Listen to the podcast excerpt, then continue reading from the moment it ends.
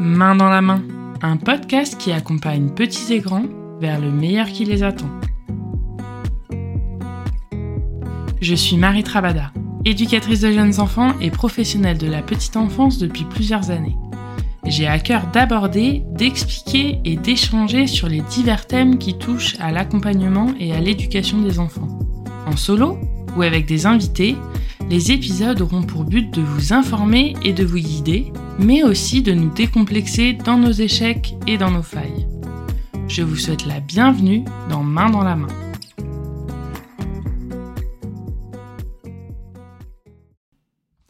Bonjour et bienvenue dans cet épisode. J'espère que vous allez bien. Je tenais à vous remercier avant de démarrer cet épisode de vos partages, de vos écoutes et d'être là pour écouter celui-ci. J'espère sincèrement que le contenu vous plaît. Et si c'est le cas, Main dans la main a besoin de vous pour se faire connaître. Alors surtout, n'hésitez pas à partager le podcast autour de vous, que ce soit sur les réseaux sociaux ou dans la vraie vie, avec vos amis, vos familles, vos collègues. Vous pouvez également mettre 5 étoiles sur Spotify et Apple Podcasts, ça va m'aider pour son référencement. Un grand merci à tous ceux qui le partagent déjà. Mais revenons-en à notre épisode. Alors aujourd'hui, on va aborder un thème qui nous concerne tous un état dans lequel on passe environ un tiers de notre vie, le sommeil. Il fait partie des fonctions vitales de notre organisme et il est déterminant dans notre croissance, notre maturation cérébrale, notre développement et la préservation de nos capacités cognitives. On va donc ensemble essayer aujourd'hui de mieux comprendre les besoins et le rythme de sommeil des enfants. On va surtout se concentrer sur les 0-3 ans, dans un futur épisode, j'approfondirai le sommeil des plus grands en abordant notamment les cauchemars et les terreurs nocturnes. Je vous souhaite une bonne écoute.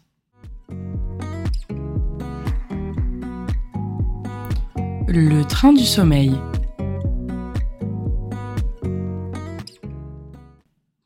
Alors le train du sommeil, qu'est-ce que c'est? Il faut savoir que les temps de repos, ils sont composés d'une succession de cycles et c'est ça ce que l'on appelle les trains du sommeil. C'est une expression que l'on emploie aussi dans la vie commune. Généralement, quand on n'arrive plus à s'endormir le soir, on dit mon train du sommeil est passé, j'arrive plus à dormir.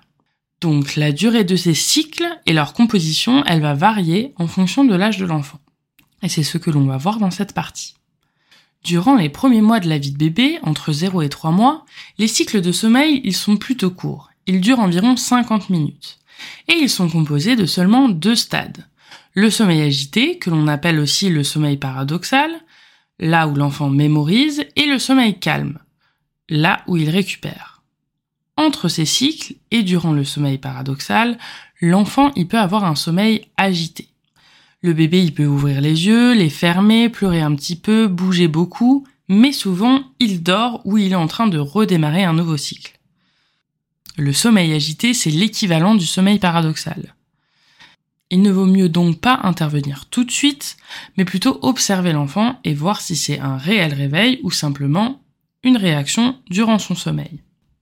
Entre 3 mois et 3 ans, les périodes de sommeil deviennent un petit peu plus longues. Les cycles durent environ 70 minutes et ils comprennent 3 stades, donc 3 wagons. Pour les enfants de 3 mois à 9 mois, le premier wagon est celui du sommeil paradoxal là où il rêve. Puis, il est suivi d'une phase de sommeil lent léger, puis pour finir d'une phase de sommeil lent profond. Pour les enfants de 9 mois à 3 ans, à l'inverse, on commence par une phase de sommeil lent léger, puis par une phase de sommeil lent profond, pour terminer par une phase de rêve, celle du sommeil paradoxal. C'est complètement à l'inverse. Pour nous, ça change pas grand chose, mais ça permet de savoir comment sont composés les cycles de l'enfant. À partir de 3 ans, et c'est à peu près le même rythme pour les adolescents et pour les adultes, les cycles de sommeil, donc les trains du sommeil, sont plus longs. Ils durent entre 90 et 120 minutes. Donc forcément, le nombre de cycles diminue. Une phase s'ajoute entre le sommeil lent profond et le sommeil paradoxal. Le sommeil très profond. C'est la phase de sommeil la plus réparatrice pour le corps, celle où l'énergie est restaurée. Si vous voulez visualiser un petit peu ce que je vous ai dit, n'hésitez pas à taper sur internet cycle de sommeil ou train de sommeil, vous aurez des petites images qui vous permettront de visualiser un petit peu plus ce que j'ai expliqué. Les besoins de sommeil de l'enfant.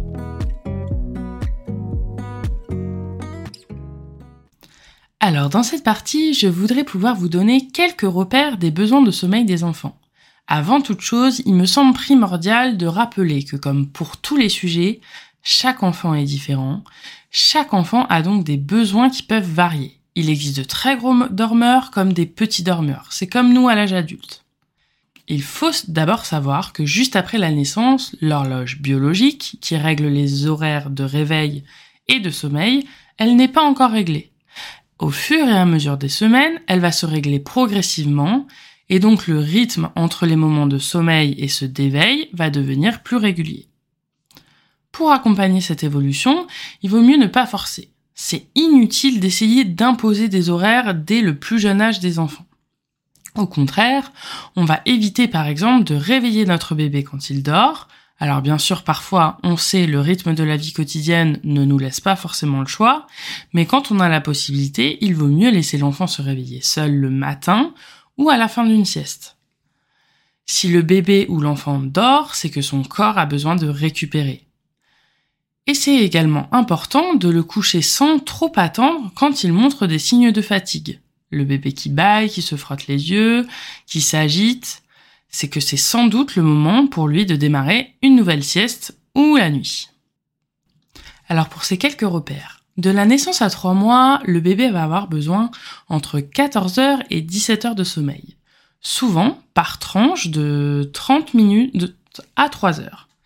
Et avec des périodes de réveil qui se situent entre 45 minutes, 1 heure et 3 heures. Encore une fois, cela dépend de votre enfant. Ne vous formalisez pas si votre enfant dort plus ou moins ou si ces périodes de réveil sont plus longues ou plus courtes. De 4 à 11 mois, l'enfant va avoir besoin entre 12 et 16 heures de sommeil, avec des phases de sommeil plus longues la nuit. Ces siestes se situent souvent entre 30 minutes et 2 heures avec des temps d'éveil un petit peu plus longs qui sont idéalement entre 1h15 et parfois qui peuvent aller jusqu'à 3-4 heures en fonction de la fatigue de l'enfant. De 1 à 2 ans, l'enfant va avoir besoin entre 11 et 14 heures de sommeil, avec des heures qui deviennent plus régulières de coucher et de lever. Ces siestes vont durer à peu près le même temps, entre 1 et 3 heures, mais vont être moins nombreuses dans la journée. Il faut avoir en tête que le sommeil du bébé dans ses premières années n'est pas encore ajusté. Il est possible que l'enfant dorme plus le jour que la nuit dans les premières semaines, premiers mois, et puis il est possible que les horaires ne soient pas forcément régulières. Et il ne faut pas s'en inquiéter. On compte environ un besoin de 11 à 12 heures de sommeil jusqu'aux 6 ans de l'enfant. Mais comme je l'ai dit au début de cet épisode, il existe des gros et des petits dormeurs, il ne faut donc pas se formaliser si votre enfant dort plus ou dort moins. Tant que cela n'entrave pas son épanouissement et le bon déroulement de sa journée, ça ne pose pas de problème. Voilà, quelques petits repères qui vont peut-être vous permettre de situer votre enfant ou les enfants dont, desquels vous vous occupez. Ce n'est pas le cœur de l'épisode, mais ça me semblait important quand même de vous les donner. Les rituels pour s'endormir. Alors déjà, avant toute chose, avant de commencer n'importe quel rituel, il est important d'observer l'enfant et les signes de fatigue qu'il va nous montrer. L'enfant, il peut avoir différents signes qui vont varier en fonction de son âge et de son état. Les signes les plus communs sont qu'il se frotte les yeux ou le visage, qu'il va bâiller, qu'il se tire ou se touche les oreilles, qu'il pleure, qu'il pousse des cris. L'enfant, il est souvent plus grognon, plus agité, il va chercher son doudou, sa tétine. Tous ces signes, lorsqu'on connaît son enfant, on va pouvoir observer que c'est le moment d'aller faire dodo. Pour les plus grands enfants, si l'enfant est très agité pendant le rituel du coucher, qu'il ne veut pas dormir, qu'il a beaucoup d'excitation et de mouvement, c'est sûrement que le coucher est un peu trop tardif. Il ne faut donc pas hésiter dans les prochains jours à essayer d'avancer un petit peu le moment de ce rituel. Il faut avoir en tête qu'un tout petit, il n'a pas conscience du temps qui passe, et pour que le coucher se déroule dans la bonne humeur, il vaut faut prévenir son enfant que c'est bientôt l'heure de dormir. Lorsque par exemple il est en train de jouer, on n'hésite pas à lui dire, à le prévenir que dans 5 minutes, dans 10 minutes, dans quelques temps, le jeu va se terminer et il va pouvoir se diriger vers le sommeil. Cette annonce, ça va lui permettre de se préparer à la séparation et de terminer le jeu qu'il est éventuellement en train de faire. On essaye de recommander d'utiliser toujours les mêmes mots, la même euh, formule pour inviter à aller faire dodo. Ça permet de créer le début du rituel et de donner un sentiment de sécurité chez l'enfant. Il existe différents types d'endormissement. Un enfant peut s'endormir au sein, si sa maman l'allait, au biberon, avec une tétine, dans les bras, en contact physique, un bercement, des caresses, des papouilles, des massages, par la voix ou par le bruit, les chants, la musique, les bruits blancs, ou également certains enfants s'endorment de manière autonome. Concernant les biberons, on essaye de ne pas laisser l'enfant dans son lit avec un biberon. Ça peut l'habituer à avoir un besoin de nourriture pour s'endormir et surtout ça risque d'augmenter le risque de carie. Si l'enfant s'endort pendant son biberon, ce n'est pas un problème, mais on l'endort et on enlève le biberon. Une petite aparté qui a quand même son importance, on a souvent tendance à mettre au-dessus des lits de nos enfants un joli mobile avec des jolis animaux, des choses qui bougent, parfois même de la lumière. C'est très beau pour les photos, mais ça peut souvent maintenir l'enfant en éveil car c'est très stimulant pour lui. Il vaut donc mieux éviter d'en mettre un juste au-dessus de son lit et on peut plutôt mettre une peluche avec lui. Pour ce qui est du rapport à la peur du noir, il faut savoir que les enfants n'ont pas cette peur. En tout cas les plus petits. C'est souvent une peur qui est créée un petit peu plus tard ou en mimétisme à la peur des parents. Alors, on n'hésite pas, on peut quand même mettre une veilleuse pour l'enfant, mais elle n'est pas forcément nécessaire pour le rassurer. Au moment des temps de sieste, on peut rendre la pièce un petit peu plus sombre, mais on évite de fermer complètement les volets. Cela va permettre à l'enfant de différencier les temps de sieste des temps de repos de la nuit. La nuit, il fait noir et le jour, il fait un peu plus sombre, on peut fermer les rideaux, entrefermer les volets, mais on évite que la pièce soit totalement dans le noir. C'est important que le moment du coucher soit un moment de complicité et de partage. Alors, on va éviter les jeux hyper excitants, les chatouilles, les mouvements très très moteurs, mais ça n'empêche pas qu'on peut rigoler, qu'on peut passer un bon moment, qu'on peut chanter, qu'on peut discuter. Dormir, c'est quelque chose qui est essentiel au développement de l'enfant mais c'est quelque chose, on va pas se mentir, qui est aussi très agréable. Donc plus le parent va être descendu et il va montrer à l'enfant que c'est un plaisir de dormir, plus l'enfant il va être en confiance pour s'abandonner au sommeil. Ça peut être très angoissant pour l'enfant de s'endormir. Il n'a pas forcément conscience de ce qui se passe, mais c'est comme si tout disparaissait. Il faut donc essayer de le sécuriser au maximum. Pour favoriser l'endormissement et donc la production de mélatonine, il vaut mieux éviter d'exposer son enfant à un écran. C'est comme pour nous, les adultes. Cela a un mauvais impact sur le sommeil et sur l'endormissement. J'aurai d'ailleurs l'occasion plus tard de faire un épisode sur les écrans et sur les effets sur les enfants. Un bon rituel de coucher, on considère que ça dure environ 20 minutes. Il peut être composé de diverses choses selon les habitudes, les besoins et l'âge de l'enfant. Lors d'un rituel de coucher, on peut faire faire à l'enfant un bain pour le détendre de sa journée, lui changer la couche, lui le mettre en pyjama, ou on peut même le laisser faire. en fonction de ses capacités, le mettre dans sa turbulette, lui proposer un biberon, une tétée, lui chanter une berceuse ou lui lire un livre, faire un câlin en chantant, plein de choses sont possibles. Pour les enfants les plus grands, le rituel du coucher, il va pouvoir évoluer. On peut ranger les jouets de la chambre si cela n'est pas déjà fait. Ça permet aussi de limiter la stimulation lorsque l'enfant est dans son lit. L'enfant va pouvoir choisir son livre, poursuivre un livre qui est, qui est lu une page après une page chaque soir. Il va pouvoir se laver les dents, parler de sa journée avec papa et maman, pouvoir dire ce qu'il a aimé, ce qu'il n'a pas aimé, mettre des mots sur les émotions qu'il a vécues.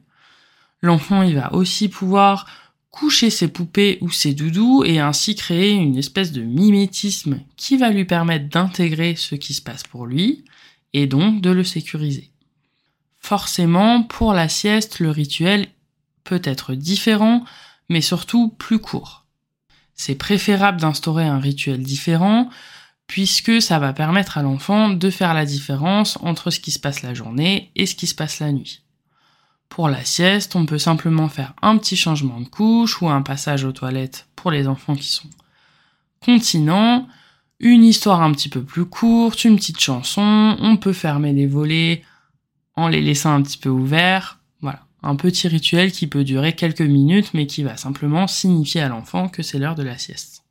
Les rituels, que ce soit pour la nuit ou les siestes, ça va permettre de créer un repère constant pour l'enfant. La régularité et les repères sécurisent votre enfant. Tout comme d'habitude, il n'a pas à s'inquiéter et il sait ce qui va se passer pour lui avant de dormir.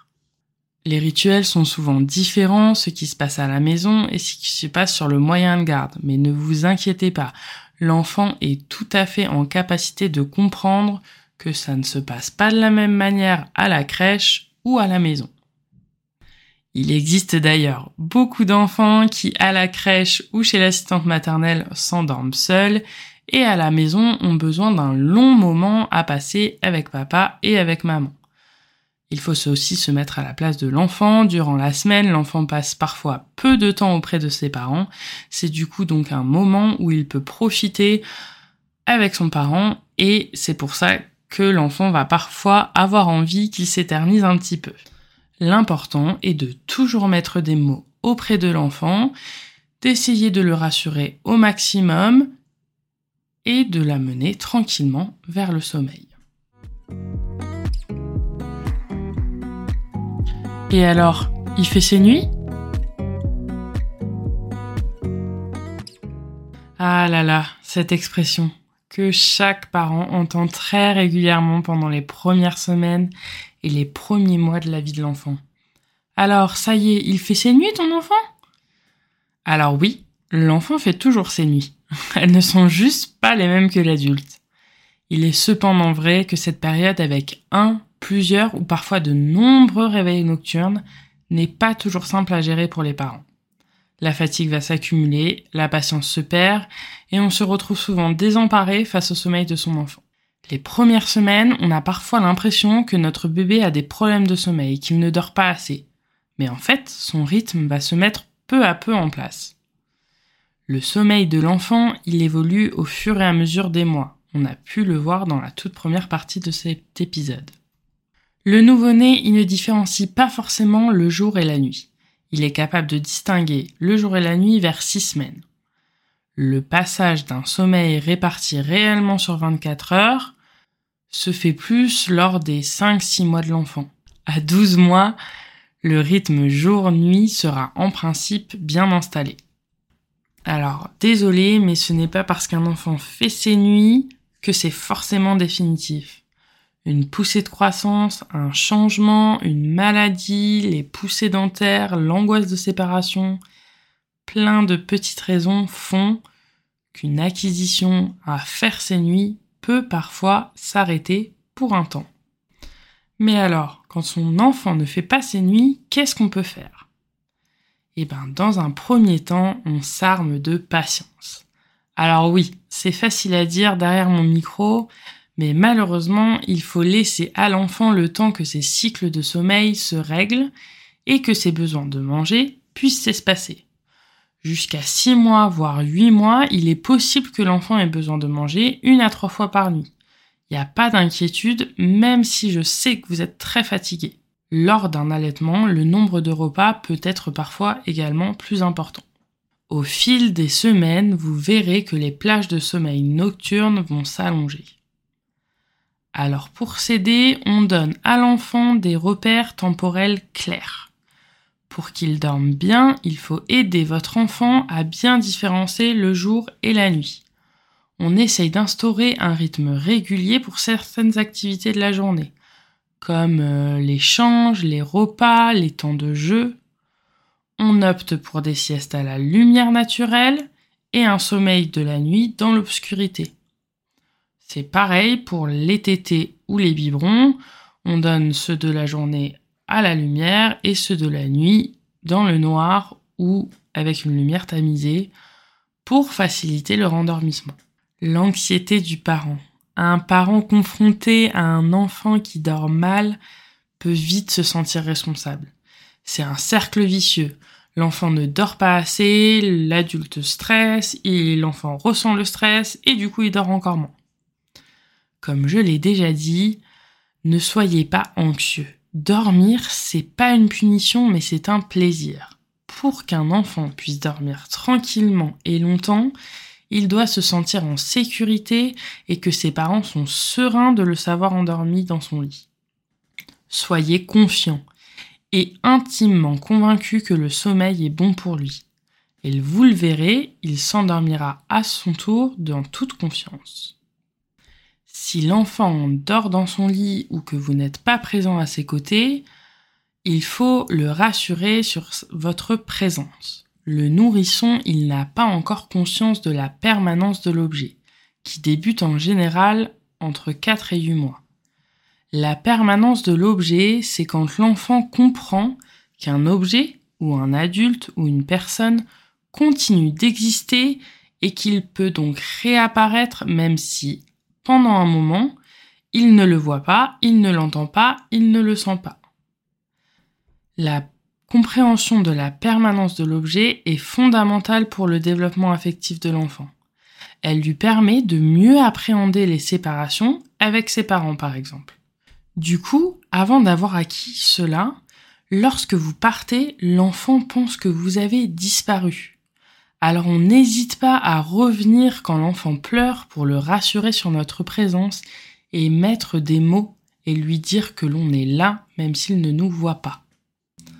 Lorsque l'enfant ne fait pas ses nuits, on réfléchit aussi aux perturbateurs du sommeil. Parfois, l'enfant, il a déjà acquis un bon rythme de sommeil et puis d'un coup, tout est chamboulé.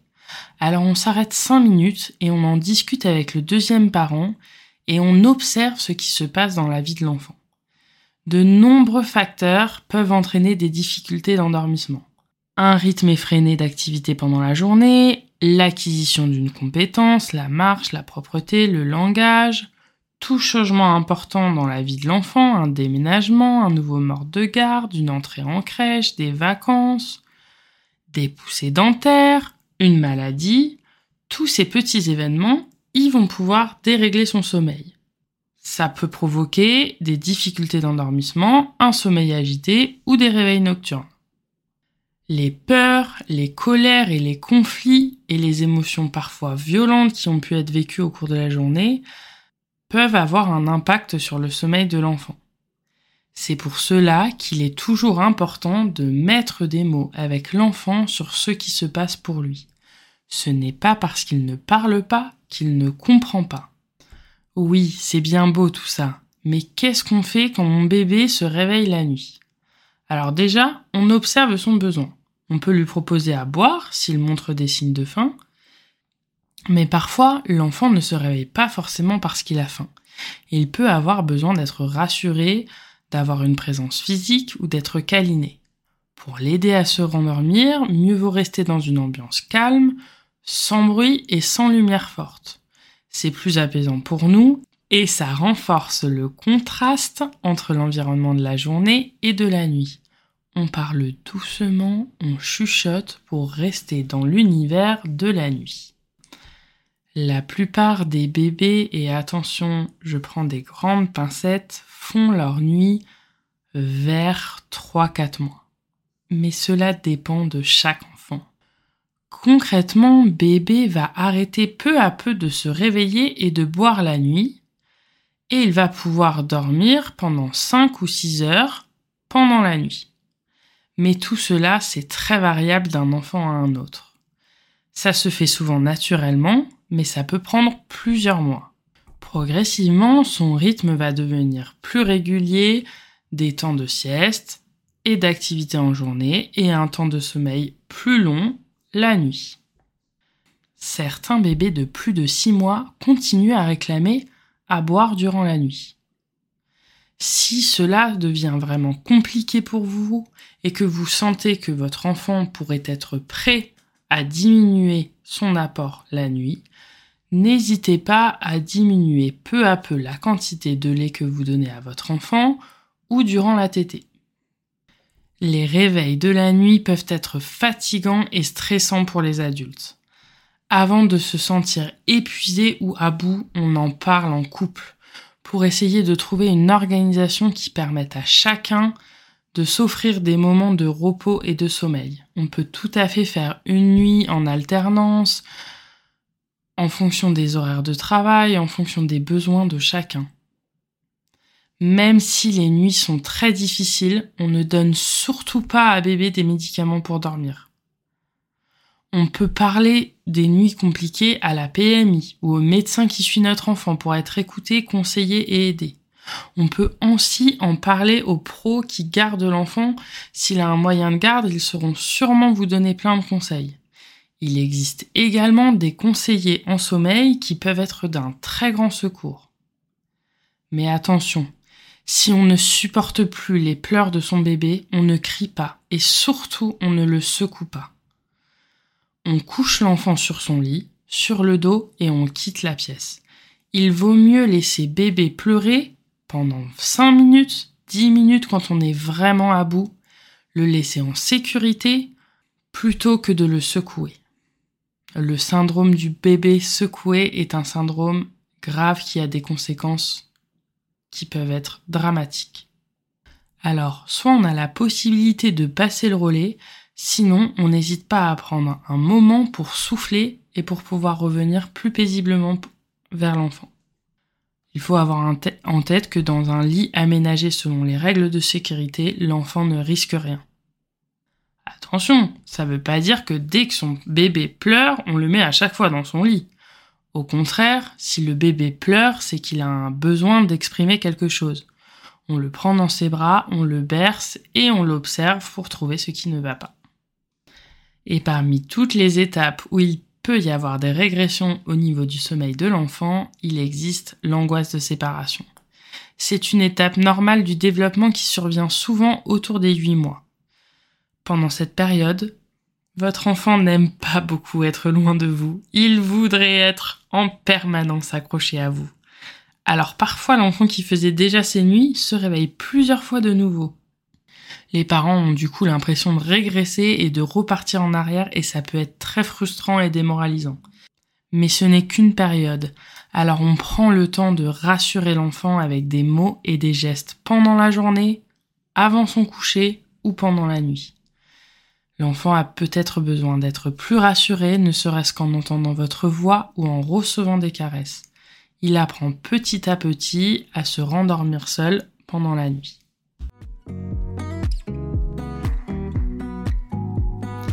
sécurité dans le lit de l'enfant. Il me semble important de faire un petit point de prévention concernant la mort subite du nourrisson. Alors oui, c'est pas un sujet très joyeux, mais cela me semble indispensable de faire quelques petits rappels. Cette partie n'a pas pour but de vous effrayer ni de vous angoisser, mais plutôt de vous informer et de vous sensibiliser pour diminuer les risques. La mort subite du nourrisson, qu'on appelle aussi mort inattendue d'un nourrisson, c'est le décès du nourrisson, jusque-là considéré comme bien portant, alors que rien dans son histoire ne, permettait de l'anticiper. Son décès survient le plus souvent durant le sommeil. C'est la première circonstance de décès des nourrissons avant l'âge de 1 an. Alors voici quelques recommandations pour limiter les risques. Déjà, on couche son enfant sur le dos, dans une turbulette adaptée à sa taille et à la saison et sur un matelas ferme. On élimine les coussins, les couettes ou les draps, les oreillers, les cales-bébés, les tours de lit, les doudous, les peluches. Bref, on met pas grand chose dans son lit. En fait, on enlève tout ce qui pourrait recouvrir ou étouffer l'enfant. On ne surchauffe pas la chambre. Entre 18 et 20 degrés, et l'air doit pouvoir bien circuler. Les recommandations disent que l'allaitement les six premiers mois aurait des effets bénéfiques et protecteurs par rapport à la mort subite du nourrisson. Mais si vous n'allaitez pas, pas d'inquiétude et pas de culpabilisation. On encourage à faire dormir l'enfant dans la chambre des parents au moins les six premiers mois, voire la première année. On laisse surtout son enfant dormir dans un endroit adapté, par exemple, on ne laisse pas son enfant dormir toute la nuit dans un siège auto en remplacement de son lit ou de son berceau. Si l'enfant dort dans son lit dès ses premières semaines, le bébé n'aime pas toujours être dans un grand espace. On peut donc éventuellement mettre un réducteur de lit. Attention, avant que l'enfant soit en capacité de se retourner. Et il faut que le réducteur de lit soit plutôt ferme, que l'enfant ne puisse pas s'enfoncer dedans. Le tour de lit n'est pas conseillé non plus, mais si toutefois vous voulez en utiliser un, il doit être également fin, ferme et bien attaché au lit. Il faut qu'il ne soit pas trop rembourré pour que l'enfant ne s'enfonce pas dedans. Sinon, le plus simple pour rassurer l'enfant dans son grand lit, ce serait de le coucher dans le sens de la largeur à l'une des extrémités du lit. Il se sentira ainsi plus à l'étroit avec les côtés du lit, à sa tête, à ses pieds et à droite ou à gauche en fonction de là où vous l'avez installé. Ce petit point de prévention a juste pour but de vous informer et de vous sensibiliser. Ne paniquez pas, je suis sûre que vous avez déjà entendu ces informations auparavant.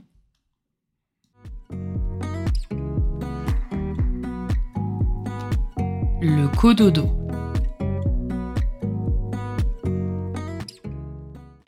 Le terme de cododo regroupe deux pratiques distinctes, le partage de la chambre ou le partage de lit, qu'on peut aussi appeler sommeil partagé. Dans le cas de partage de chambre, le bébé et ses parents dorment dans la même pièce mais dans des lits différents. Dans le cas de partage de lit, le bébé dort dans le même lit qu'au moins un de ses parents le lit en cododo que l'on connaît très bien maintenant, qui est un petit matelas que l'on accole au matelas principal du couple, est plus considéré comme un partage de chambre, puisque l'enfant n'est pas réellement sur le matelas des parents. Quelles sont les recommandations au sujet du cododo? Cette manière d'organiser le sommeil, elle est recommandée pendant les six premiers mois de l'enfant, mais elle peut durer bien plus longtemps. C'est l'endroit le plus sécuritaire pour faire dormir un bébé.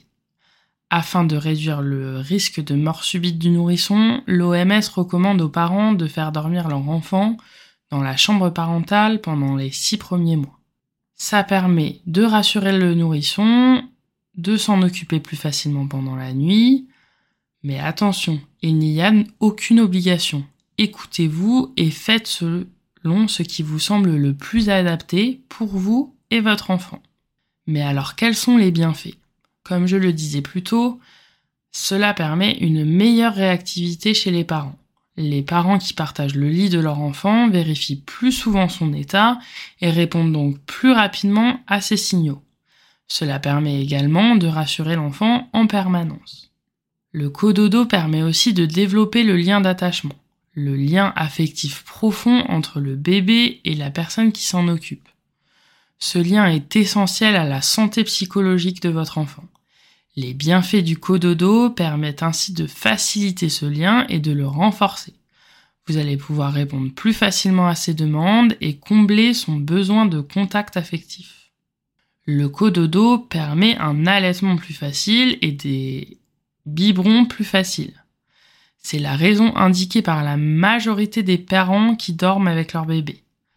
Des études démontrent d'ailleurs en effet que les mères qui partagent le lit de leur bébé allaitent plus souvent et environ trois fois plus longtemps. Forcément, on n'a pas besoin de se lever, d'aller chercher son enfant. Tout est à disponibilité et c'est un peu plus simple. Le sommeil des parents est donc moins perturbé. Le partage de lit permet aux parents de nourrir et de réconforter leur bébé les premiers mois sans avoir à se lever. Et donc ça permet souvent aux parents de pouvoir se rendormir plus facilement. Il y a cependant quelques règles à suivre pour le cododo. Il ne faut jamais laisser votre bébé seul dans le lit d'un adulte.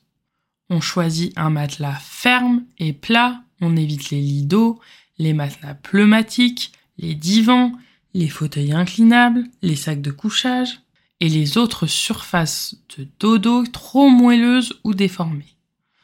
On ne met pas d'oreiller ni de couverture lourde là où l'enfant est couché. Et on ne dort pas avec son enfant si on est extrêmement fatigué, si on a consommé de l'alcool, des drogues ou des médicaments. Car votre état de sommeil, il va être altéré et ça pourrait surtout nuire à votre vigilance.